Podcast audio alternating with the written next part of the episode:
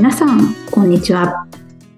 水田茂の売れっ子コーチポッドキャスト、毎月30万円を突破する方法、今週も始まりました。ナビゲーターの直美です。茂さん、よろしくお願いします。よろしくお願いします。あの、今度バーベキューをすることになったんですよ。うわー、いいですね。で、えっと、なんでかっていうと、まあ、あの、なんでかというか、まあ、子供の、まあ、幼稚園のお友達のお家に行って、まあ、3家族ぐらいでやろうって話になって、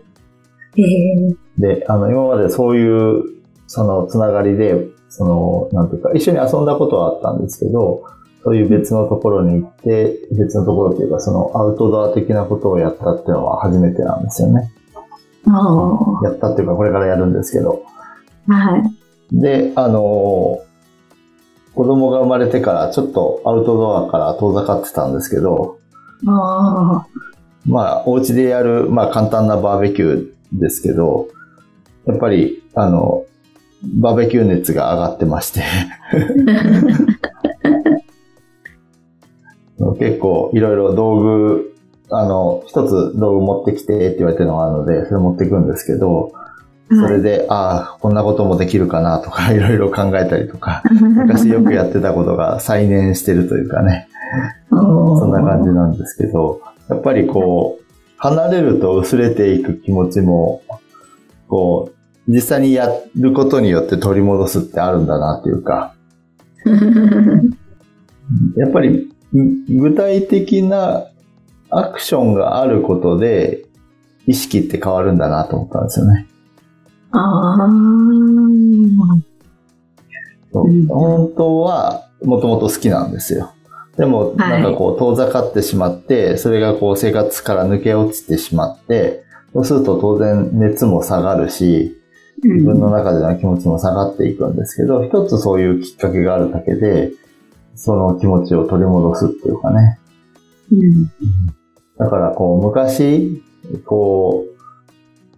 熱中したものなんていうものを、こう、取り戻すっていうためには、一回やるっていうのが大事なんだなと思ったんですね。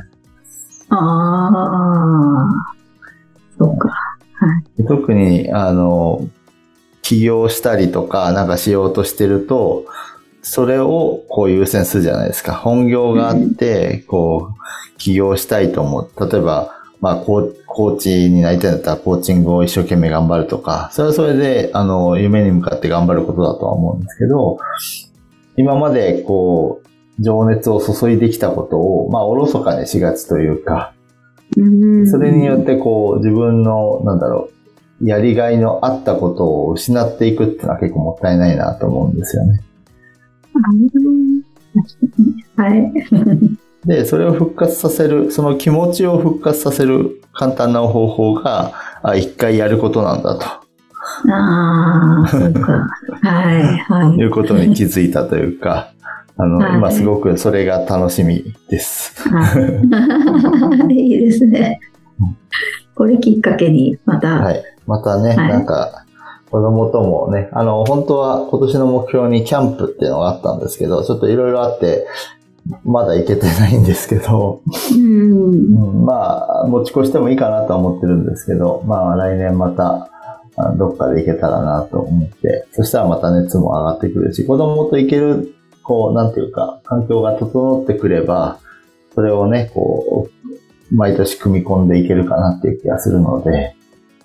そうなってくればね、あの、また、こう昔は当然、その、まあ友達と一緒にやってたわけですけど、まあ家族はいなかったので自分一人だったわけですよね。それがこう家族と一緒にやるっていう方向の楽しみ方に変わっていくので、それはそれで楽しそうだなと。はい。ちょっともう一回来年の目標にして、来年こそは、まあ今年まだあるから、今年実行できればやってもいいんですけど、はい、気持ち的には来年になってますけど、まあ来年も向けて、ちゃんと考えていきたいな、なんて思ってます。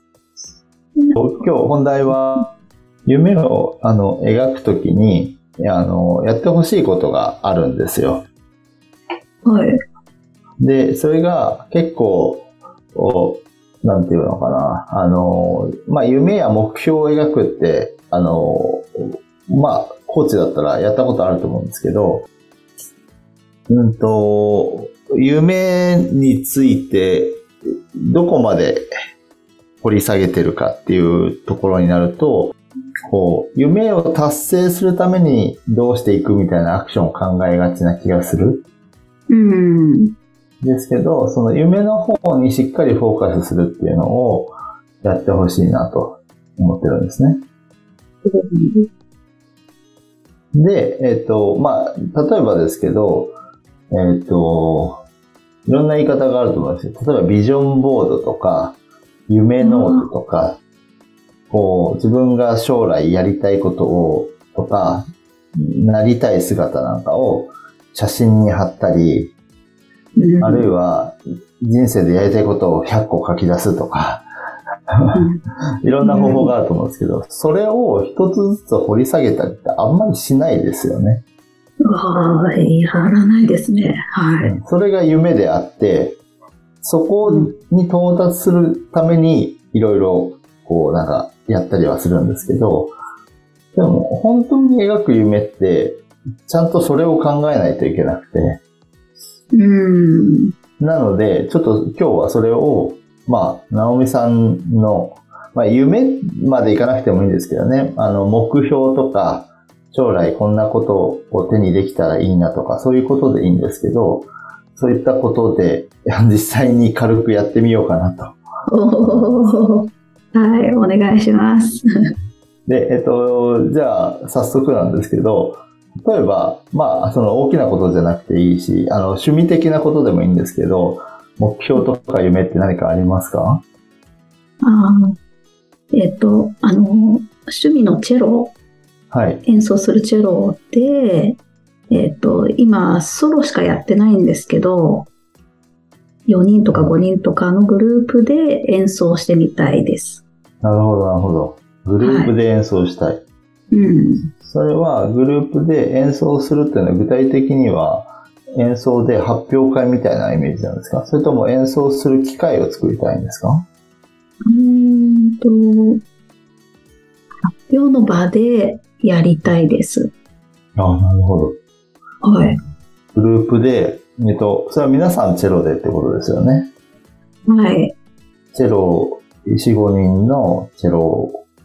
の演奏会を開催したいと。はい。あの、時々年に1回とかこうステージがあったりするので、そこにエントリーして、で、はい。やりたいです。なるほど。場は、まあ、あの、エントリーすればああって、そこで演奏したいってことなんですね。はい。うんなるほど、なるほどう。んそれって、まあ、えっ、と、じゃあ、ちょっと先に聞いておきますけど、いつぐらいまでに達成したいんですか？うーん5年後までにはしたいで ?5 す。年後。なるほど、なるほど。はい。じゃあ、そんなに遠くない目標っていう感じですね。はい。で、まあ、目標設定をするときには、その5年後だったら5年後に、えっ、と、その舞台に立つって考えて、こう、遡っていって、じゃあ、今年、まあ、今年とか来年までには、じゃあ、何を達成すればいいか、みたいなことで目標設定していくんですけど、今日やりたいのはそこではなくて、じゃあ、その夢を、で、えっ、と、どんな夢なの？っていうのをもっと聞いていきたいっていうことなんですね。はい。でそもそも、その発表会で、えっ、と、お一人で発表すされる機会もあるってことですですよね。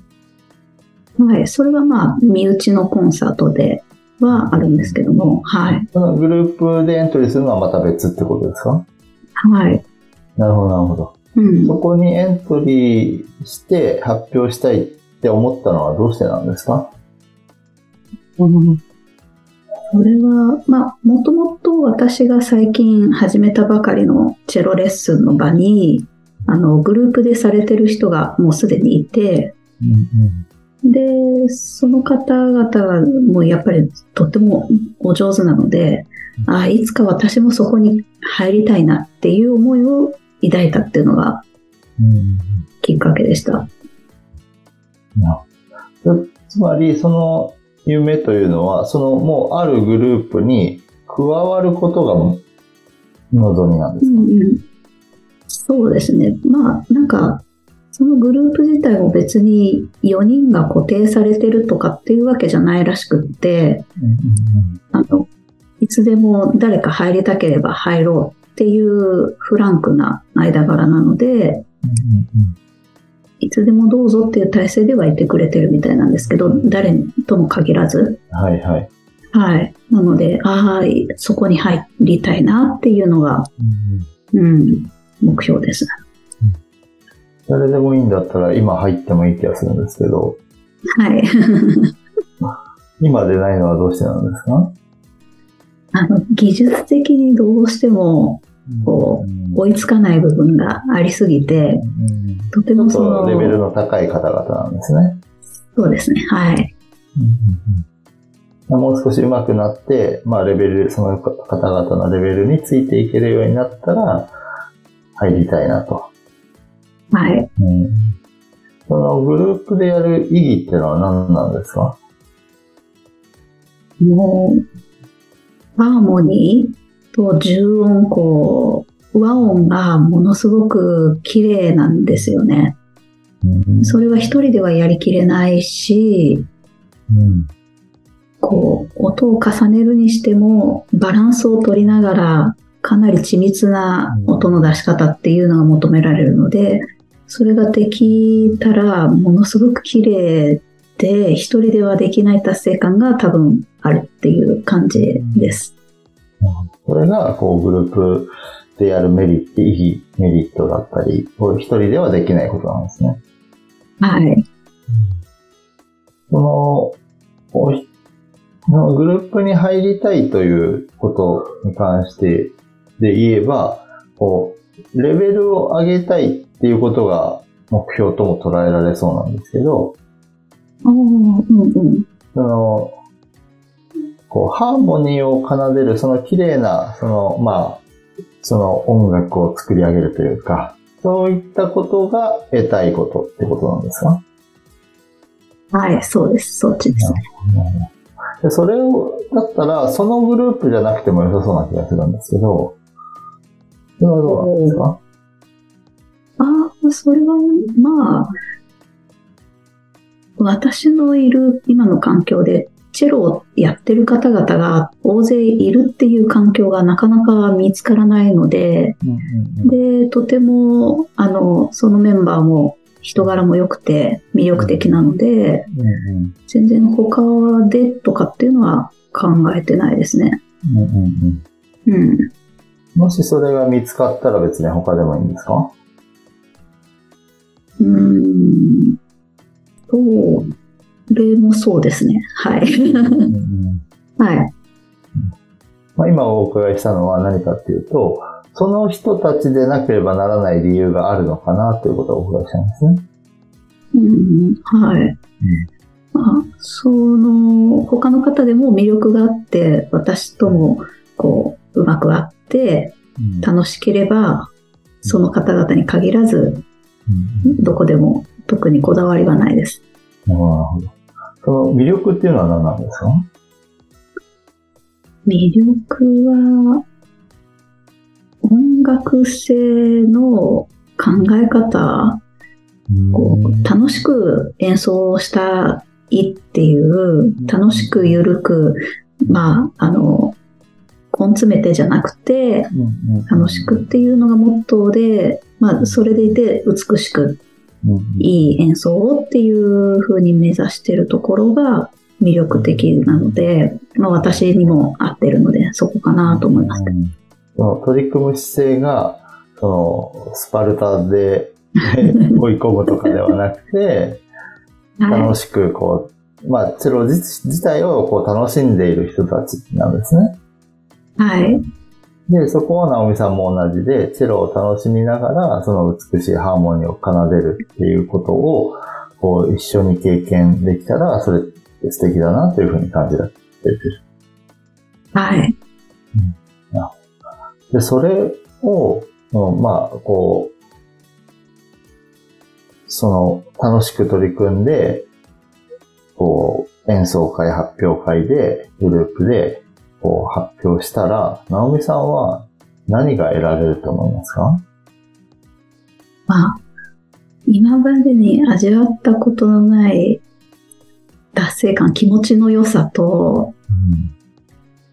感動がありそうですね。なんか、ゾワッとするような、演奏中もそうだし、演奏が終わった後も、こう、満たされる感覚。うん、多分数日その感動に浸っていられるような、うん、うん、なんかこう、感情的なものが多分、大きいと思います。なるほど。はい、今までに味わったことない、まあ、達成感だったり、その感動だったりが味わ味わえるってことなんですね。はい。うん、それって、当然今まで味わったことないわけじゃないですか。はい。なのにどうして味わえるっていう、どうしてというのは、そう、そう思えた根拠は何ですか？これは、マッチロ始めて3回とか発表会を経て、ここまで来たんですけど、その度にこう自分の演奏した曲がどんどんこう深みが増してってるんですよ。で、その演奏の録音とか録画したものを見ると、やっぱり終わった後のこう演奏を楽しむ自分の余韻がどんどんどんどん大きくなっていて、感動が大きくなっているので、音楽を楽しんでいける幅っていうのが広がってるなっていうふうに考えていて、でそれがおそらく4人重なると、あの、とんでもないことになりそうだなっていう感じがしています。だからかな。はい。あの、うんと、その 4, 4人のグループに限らず、あの、全員合奏をしてみようっていう機会はあったので、それをしたことはあるんですけど、でもそれはもうほとんど練習もしないままにもうぶっつけ本番みたいな形でやっていて、とてもこう、完成度の高いものではなくて、結構、あの、適当だったんですよ。まあ、楽しむっていう目標があって、で、そのもとみんなでやったっていうだけだったんですけど、完成度がまた高まった上での素晴らしい演奏ができたら相当すごいんだろうなっていう勝手な予想をしています。うん、なるほど。はい。その、今までご自身が3回経験されて、そのどんどんね、あの、深みが増していったりっていうことに関して言うと、個人でもある程度できそうな気がするんですけど、うんうん、それとは別にグループにこだわられているのは、どこなんでしょうか、うん、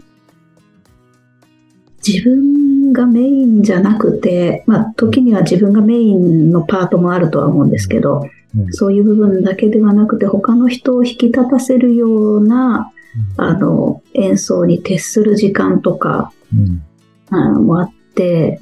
バランスを取る難しさと楽しさがそこには、一人とは全然違ったものがおそらくありそうなんですよね。そのバランスを取るとか、他の人たちを息を合わせるっていうことは、楽しみ方がちょっと種類が違うんじゃないかなと思っています。はい。わかりました。ありがとうございます。はい。一旦、あの、まあ、あの、この配信の中で例としてやっていただいたので、ここまでにしたいと思いますけど、お話しされてみて何か感じたことってありますか？いや、もう具体的に考えたことなかったので、感覚的にしか、うんうん、でも口に出してみたら、うん、あの、最初は他のグループでもいいって言ってたんですけど、うん、途中で、あ、違うな、やっぱりこの4人に加わりたいんだなっていう思いも芽生えましたし、うんうん、なんか、早く目標達成したいなっていう気持ちになりました。よかったです。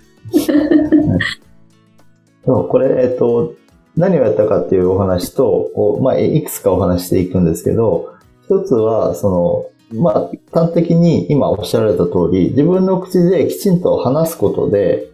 具体的なに、こう、どうしていきたいかがよりクリアになりますよね。はい。で、これをすることで、実際の目標にブレイクダウンするのがしやすくなるっていうのが一つあります。うん、で、もう一つあるのは、えっと、具体的に伺っていく中で、あの、直美さんは割とストレートに、あの、もともと持たれていた漠然としたものを強化されていったんですけど、直美さんがおっしゃった通り、今のその4人に加わりたいっていう発見があったわけじゃないですか。他でもいいかもって、同じような環境があったり、同じような、あの、まあ、楽しみながら、こう、上達していくみたいな、あの、意識を持ったグループがあればそっちでもいいって最初はおっしゃってたんですけど、まあそれが、あそうじゃないのかもって思えたわけですよね。はい。で、えっと、これは場合によっては、あの、違う答えになるケースもあって、例えばですけど、演奏会に出たい、その人たちとのグループに入ってやりたいと思ってたけど、自分の望みは演奏会じゃなくて、その人たちのグループに混ざることが望みだった、みたいなこともあるわけです。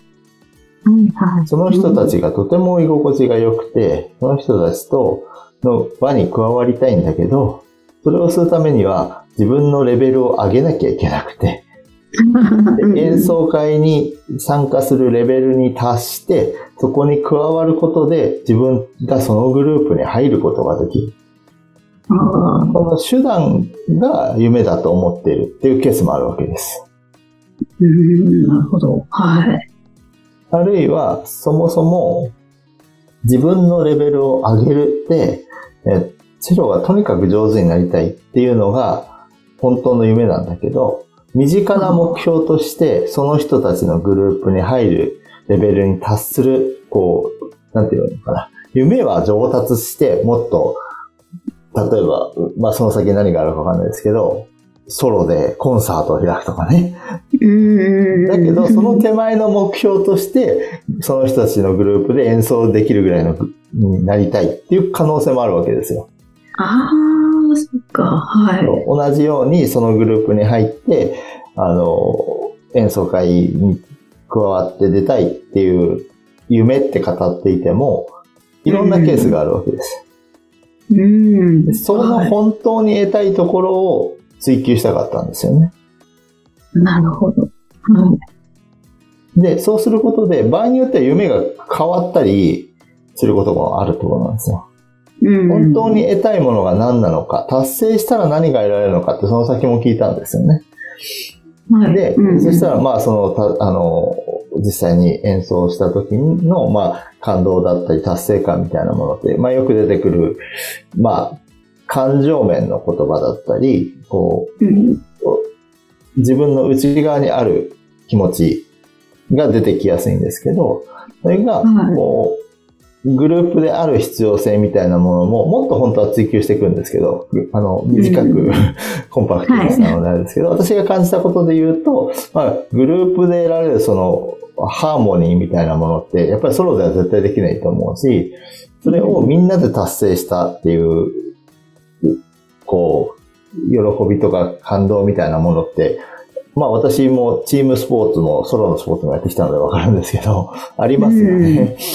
はい、あると思うんですよ。だから、あの、そういう、こう、人と一緒に何かを達成した経験みたいなのって、一人で練習しているのとはまた違う。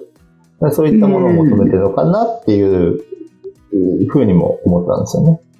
うん、だから、直美さんはそれがやりたいことってことはい。っていうふうに、その、自分の夢が、こう、言葉にすると、その演奏会にグループで出たいだったものが、そこの中身は何なんだろうってことをしっかり描くことで、そこに対しての、えっと、それが変化したり、あるいはそれが強化されたり、クリアになったりして、その、前段階の目標を立てやすくなるんですね。ああ、はい。うんうん、で、夢が実は違う方向だったってこともあるし、今日言葉にしたけど、後で自分が言葉にしたことに違和感を感じることも出てきたりするんです、これって。ああ、うん、あの時ああ言ったけどそうじゃないかも。で、この違和感は何かっていうと、言葉にしたからようやく感じられるんですよ。ああ。もともと漠然としたものなんですけど、それをクリアにしたがゆえに違うかもしれないってことがわかるってことなんですね。うんうん。そういったことをしていくことで、その夢を実際に手にしやすくなるんです。ああ、うん。夢って漠然、夢は目標、目標は本当はクリアなんですけど、夢ぐらいになってくると、ちょっと漠然としすぎてるんですよね。うん、確かに。はい。で、例えばそのビジョンボードに書いあの、貼った写真だとか、夢ノートに書いたこととか、それすべて一個一個全部そうしろとは言わないんですけど、うん、人生の中でこれは特に優先順位が高いというか自分の中で重要度が高いと思うものに関しては、しっかりとそれをこう掘り下げて、自分はじゃあ本当に得たいものは何なんだろうっていうところまでやってあげることで、その夢を達成しやすくなるし、本当の自分に気づくことができたりするので、うん、ぜひその、目標にブレイクダウンする前に、夢をちゃんと描き切ってくださいっていうことをやってほしい。ああ、これはすごい。はい、本当ですね。はい。で、えっと、ナミさんには聞かなかったことがあるんですけど、えっと、あ、その前に、えっと、ナミさんにこう、こうなんていうか、本当の夢でやっていただいたので、何をやったかを確認すると、夢を聞いて、なぜその夢を、まあ、達成したいのか、っていうことを確認したんですよね。でその夢はどういうものなのかっていうのを確認して、それをなぜ達成したいのか、で、達成したらさらにそれで何が得られるのかを確認した。うん。で、えっ、ー、と、もう一つ聞いてほしいのは、どうしたら達成できたことがわかるのかを聞きたいんです。えー、ナムさんの場合は割と、その、演奏会という具体的なものがあるので、演奏会で達成、えっ、ー、と、グループで演奏会に出る。で、それで達成できないこともありますよね。うん。まあ演奏失敗したとかはい。その辺ももうちょっと掘り下げると、どどうしたら達成できたってことがわかるんですかっていう話を聞いていったりするんですけど、うん、例えば幸せな家庭を築きたいって言ったら、どうしたらそれが達成できたかよくわかんないじゃないですか。はい、うん、どうしたらそれが達成できたことがわかるんですかって聞いていくと、その夢の中身がより具体的になってきたりすることもあるし、達成の状態を確認できるっていうことになるので、なるほど。目標の場合によく達成できたかどうかは必ずわかるように、数字なり何かでしてください。例えば、年収1000万だったら達成したかどうか絶対わかるじゃないですか。はい。っていうふうにしてくださいって言うんですけど、そういう、この、なんていうのかな、具体的な数字とかである必要はないんですけど、どうしたら達成できたことがわかるのかって聞くことで、より具体的なものが見えてくるので、うん本人が漠然としてたものか、そこから出てくることもあるので、それを必ず確認するようにしてほしいんですね。なるほど。はい。でそうすることで、あの、夢が、あの、具体的になって、より、こう、達成する可能性が高くなるので、うん。夢の話をするときには、ぜひ、あの、夢についてまず掘り下げて、で、そこからこう目標にブレイクダウンするっていう流れでやってもらえるといいと思います。特にその、例えば私で言うと、コーチで独立したいなんていう方が、それが夢だっておっしゃるんですけど、そんなことはないはずで その先に夢があるわけですね。だから夢を描いてもらうんですけど、だから、コーチで独立することは手段でしかないですよね。で、その先にあるものをもっと具体的に描いてもらうってことをよくやるんですけど、そういうふうにしてあげることで、その今のクリアしたい課題に対するアプローチも変わってきたりするので、ぜひ、これはあの、どんな課題に対してもやってあげるといいんじゃないかなと思います。うん。本当。これは私自身今体験したのであれですけど、本当自分が発した言葉の後にやっぱり違和感を感じて、ああって修正もできるし、かなりクリアになりました。よかったです。ぜひぜひ、あの、ここから目標にブレイクダウンしてみて、はい。じゃあ、あの、どのレベルにいつなるのかとか、いつ加わるのかみたいなことですよね。そうですよね。うん。っていうようなところも、こうクリアにしていってあげると、本当にその夢をつかむことができるんじゃないかなと思いますんで、はい、応援してますので、ぜひ頑張ってください。ありがとうございます。今日から練習頑張ろうって思いました。ありがとうございます。ありがとうございます。それでは最後にお知らせです。売れっ子コーチポッドキャスト、毎月30万円を突破する方法では、皆様からのご質問を募集しております。コーチとして独立したい、もっとクライアントを集めたい、そんなお悩みなどありましたら、しげるさんにお答えいただきますので、どしどしご質問ください。ポッドキャストの詳細ボタンを押しますと質問フォームが出てきますので、そちらからご質問をいただければと思います。それでは今週はここまでとなります。また来週お会いしましょう。しげるさん、ありがとうございました。ありがとうございました。